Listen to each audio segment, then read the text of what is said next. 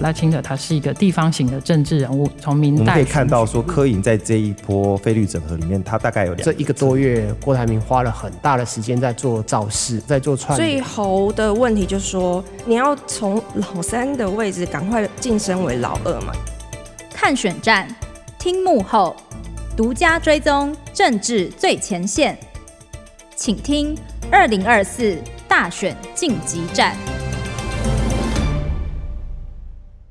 各位听众，大家好，欢迎收听由静好听与静周刊共同制作播出的节目《二零二四大选晋级战》。我是静周刊调查组的副总编辑刘荣。我们今天很高兴请到我们跑民进党的资深记者曾盈瑜来跟我们谈一谈。呃，赖萧配确定喽啊，那好像这个月二十号要登场了。呃，欢迎盈瑜。主持人好，大家好。这个月。大选的新闻哈，几乎都是蓝白河吵吵闹闹，然后当然一下子火车过站，然后到底火车有没有再开回来啦？好像因为前总统马英九的登高一呼啊，好像他们朝蓝白河的关卡又前进了一步，然后那当然，民党现在对这个选举的评估也有他们自己的一套作战思维，然后那最后是不是要对决蓝？或白的对手，还是说他们要对决的是蓝白合起来的单一对手呢？目前好像他们已经做好了一对一的作战准备，而不是说一直在思考的这个萨卡都的这个打法。哈，这个礼拜来谈这个题目。我觉得当然有一点时间点有一点尴尬，但是事实上，呃，民进党已经做这样子的作战准备，已经有很高度的心理准备了。那赖萧配的登场时间，我们先请英语来谈一谈，为什么会是在这个时间点呢？因为最近政治新闻的版面几乎都是在讨论蓝白合的部分嘛，绿营其实相对好像。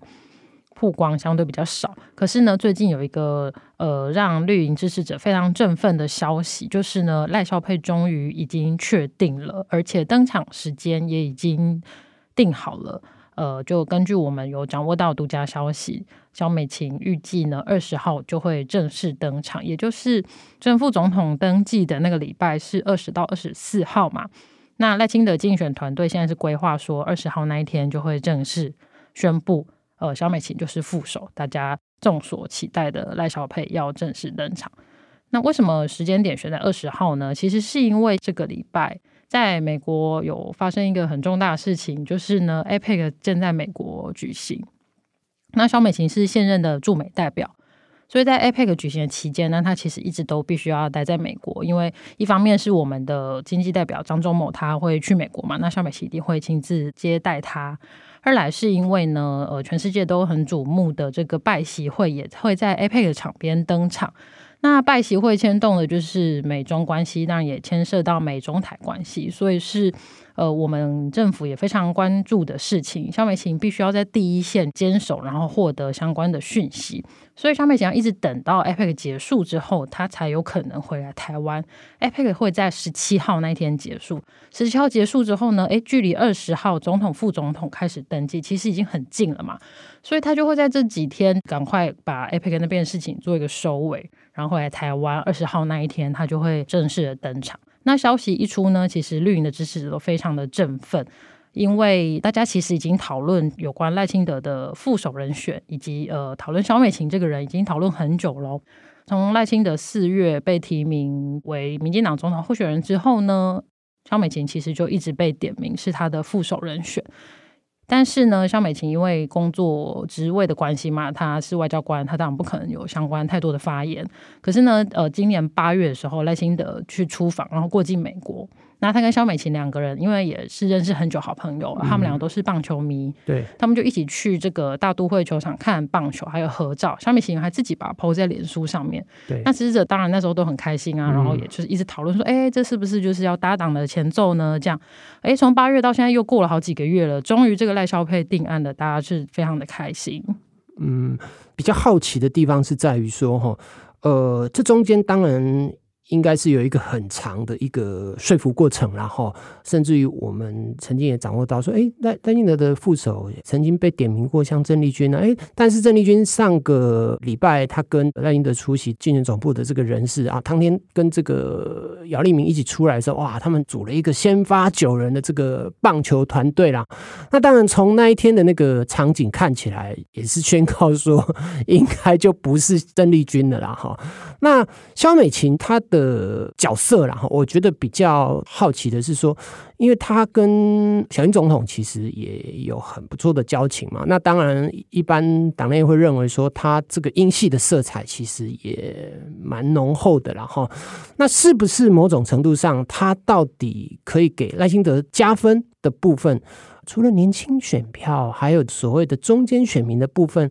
他的特质跟赖清德的这个互补的部分，哈，因为你怎么看他在这个时间点上，呃，赖清德当然他的民调其实一直都有这个天花板的这个问题了，哈。那萧美琴加入这个团队，也组成了这个所谓的强强配之后，嗯，对民进党，也就是说对呃赖清德整体的这个选情的带动，嗯，你怎么看呢？他怎么样来起到一个 turbo 的角色呢？因为呃，赖清德其实相较起现代的总统蔡英文，赖清德一直比较是一个传统形象的民进党人物，他的形象就是比较绿，而且他出道很久了。那相较起来，小英是一个比较学者形象的人，他的民进党色彩没有这么重嘛。所以从赖清德的总统选举开始以来呢，他们就一直面对一个就是说要如何跨出同温层的问题。当然，赖清德也做了很多努力，比方说他呃一直很。积极的去接触年轻人的族群啊，去校园演讲，或是他在社群上做了很多新的突破跟尝试。不过呢，赖萧佩之所以让支持者这么振奋的原因，就是因为他们觉得萧美琴在很多层面的形象上呢，都是跟小英比较接近的，就是比较具有这些中间选民的缘。嗯一来是因为，当然萧美琴是一个女性，而且她跟小英私底下是很好的朋友。大家都知道，就是萧美琴有送猫给蔡英文的这个故事嘛。对。然后他们两个都是养猫的猫奴这样子，嗯、所以呢，很多喜欢小英的人也会连带的，就是喜欢萧美琴。那这些喜欢小英的人呢，很多他们并不是民党传统支持者，所以说在看到萧美琴登场的时候呢，他们原本可能对这个选举相对无感，或是对赖清德相对无感，哎，他们可能就终终于觉得，哎，好像。有被撩拨到了，这样。嗯、那再来就是呢，肖美琴她一直不管是过去在立法人也好，或者是说她去驻美代表之后，她做的很多事情呢，其实都比较符合所谓的进步价值或是进步形象。比方说，她以前在立法院的时候，她是第一个提出这个婚姻平权修法的人。然后呢，她去美国之后呢，进来台美关系有很多的突破，这些都是肖美琴在外交第一线上协助或者是说推动所达成的。比方说。呃，美国在台湾疫情很严重的期间呢，有送台湾疫苗，或者是说，诶，小英过境美国的时候呢，跟那时候的美国众院议长麦卡锡会面，这些外交突破呢，都是萧美琴在第一线穿梭，或者是说幕后协调斡旋而来的成果，所以这也会是绿营支持者对他非常期待重要的原因之一。这样。也有一部分的人会认为说，所谓的肖美琴英系的色彩，可是肖美琴这个人其实过去他曾经被归类是新潮流，对。然后后来呢，他是因为跟蔡英文个人的关系，才会被归类在比较偏英系。呃，也就是说，他的派系色彩没有那么严重的情况之下，让他的角色某种程度上也也变成说英粉能够认同了哈。对。然后呃，我觉得比较有趣的是说哈。前阵子马英九到美国去的时候，肖美琴因为是驻美代表嘛，哈，那因为前总统到美国，哎，所以他到机场去接待他嘛。那事后回来发生了一个比较有趣的事，当然这个也可以提一下了，就是。听说马英九对萧美琴在美国的这个表现，跟他对美方应对进退，其实是非常的惊艳啊。后来马英九的幕僚萧旭岑在受访的时候，其实也有证实到说，马英九对萧美琴在对美工作的这个部分，其实是相当的肯定。因为当然，呃，外交是没有所谓党派之分呐，哈。那从马英九以往跟美方的这个交往，当时是奥巴马时代嘛，哈。那当然进阶到现在。萧美琴驻美其实也有一段时间了啦，哈。那当然衔接到她现在要回到台湾之后，很多人对她的期望就等于是说，哎，是不是萧美琴当了赖清德的这个副手之后，未来如果赖萧贝能够当选执政的话，某种程度上，我们跟美方的关系是不是也能够持续的稳固下去？这个部分目前看起来，然后当然，呃，外交的讨论，目前为止是外交部其实还是比较谨慎一点。然后好像今天他们就比较说，哎，这个选举其实跟他们没有什么太大的，他们不太适合去评论这个选举了哈。但是从这个角度可以看得出，外交部某种程度上已经做好萧美琴要回来台湾的这个。心理准备，是这样子的方向吗？英语。其实外交部长吴钊燮上周吧接受镜电视的专访的时候，他就有透了一些口风嘛，就是因为一直被逼问说肖美琴是不是要回来了，那他就是有透露了某一种口风，但是基于外交人员他们的应对，他们不会正面的回答是或不是，他可能就是说他不能讲。但是萧美琴之所以这么受到马英九的肯定啊，其实就是说，比方说马英九到美国的时候，肖美琴有亲自去机场接他，那马英九当然就是觉得很受到尊重嘛，然后肖美琴也有依照惯例在。在双向圆请马英九吃饭，所以他们两个是有一些私底下的互动的。对，然后呢，刚刚荣哥有提到，就是说外交工作是没有党派之分，嗯，所以各个驻外代表都一样，他们的在驻地都会面对所谓台侨跟华侨的社群的问题，就是说所谓的华侨就是中华民国派嘛，那台侨当然就是比较亲绿的。嗯一些侨胞这样，那身为驻地的大使，他们两边都要去互动。萧美琴也是很努力的做好这方面的平衡，所以呢，她在驻美的期间，并没有让人家觉得说，哦，我如果是台侨比较支持民进党，就对我比较好；那我如果是华侨没有支持民进党，你就不理我。所以说，驻美的相关工作是还蛮受到肯定的。那他现在就是准备要回台湾了嘛？呃，我们也有听到一个很确切的证据吧，就是证明肖美琴确实已经要回来了，就是民进党最近。已经在中央党部展开相关的办 办公室装修的工作。为什么会在党部装修萧美琴办公室？其实是因为他们这次进总办公空间比较少，他们只租到一个楼层。因为以前小英在同一个地点设进办的时候啦，小英有租到两到三个楼层吧。可是这一次赖清德因为其他楼层都被租走了，所以他们只租到一楼，然后空间就很不够。可是还是要给副手一个单独的办公室，所以他们就选在党部的八楼。最近在装修，帮肖美琴要准备一个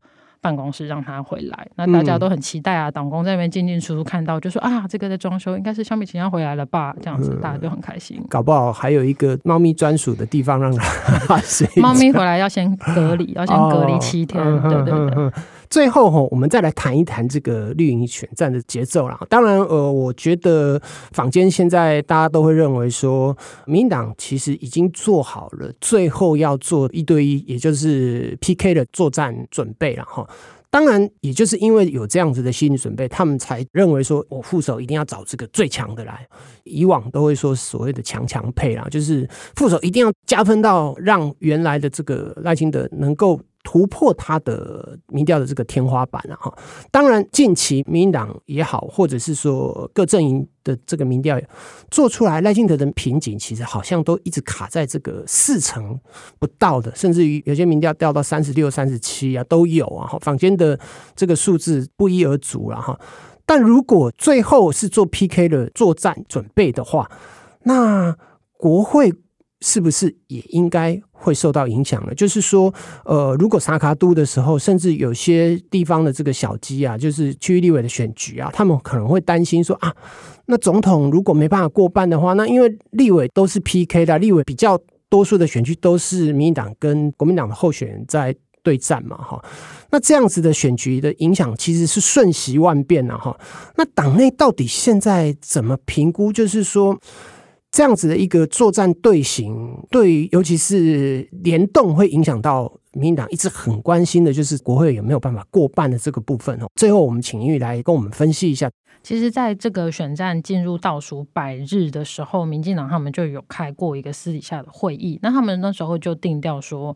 他们已经做好所谓的一对一对决的准备。也许他们这样说一对一对决，大家会好奇，那你所谓的一对一，你的对手设定是谁呢？你一定有设定一个私底下对手嘛？到底是侯友谊还是柯文哲还是呃郭台铭呢？但其实民进党对于蓝白合的情况，他们也是高度的关注。可是呢，他们也跟很多人一样，他们并不清楚说，在这瞬息万变的蓝白合局里面，最后出炉的对手是谁。所以他们就决定说，不管对手是谁，反正他们就是要做好了一对一的准备，不管最后有没有和和了。还是呢，没有和，可是呢，有一个人遭弃保。假设没有和，然后呃，侯友谊遭弃保了，那他们的最后对手就是柯文哲嘛。那如果和了呢，呃，是郭柯和，或者是柯郭和，或者是侯柯配，嗯、那他们的对手也是只有一组。不管是怎么样情况，他们都要做好这个一对的准备。然后这一对准备呢，第一就是呢，要找来最强的副手，把他们的民调一举突破他们现在的这个天花板嘛。那这个最强的副手就是我们刚刚说的肖美琴。对。然后呢，找来这个最强副手之后呢，他们的浮选天王名单就全部到齐。这些浮选天王就包括赖清德、萧美琴嘛，当然正副总统之外，还有现任的总统小英，他还是一个支持度很高的现任总统。还有呢，前行政院长苏贞昌，他最近出了新书嘛，然后到处在打书，人气看起来还不错。然后还有现任的、嗯、呃行政院长陈建仁，还有立法院长游锡坤，这些大咖都是天王辅选团，没错，这些人都会组成一个天王辅选团队，然后到处去拉抬民进党的小鸡，希望呢让他们的国会选情能够再继续往上冲，能够达到他们的目标，就是国会过半这个目标，否则。他们也很担心，说到最后，如果勉强的在总统这一局胜选，可是国会没有过半的话呢，嘲笑野大的情况会让他们施政推动很困难。所以现在一方面是要极大化总统选票，再来就是要在这个赖小佩登场之后呢，全力的去冲国会的席次。嗯，好，看起来这个选举快要进入这个短兵相接的最后时刻了哈。感谢各位听众的收听，也请持续锁定由静好听与静周刊共同制作的节目《二零二四大选晋级战》，我们下次见喽！谢谢盈余，谢谢，谢谢，拜拜，拜拜。想听爱听，就在静好听。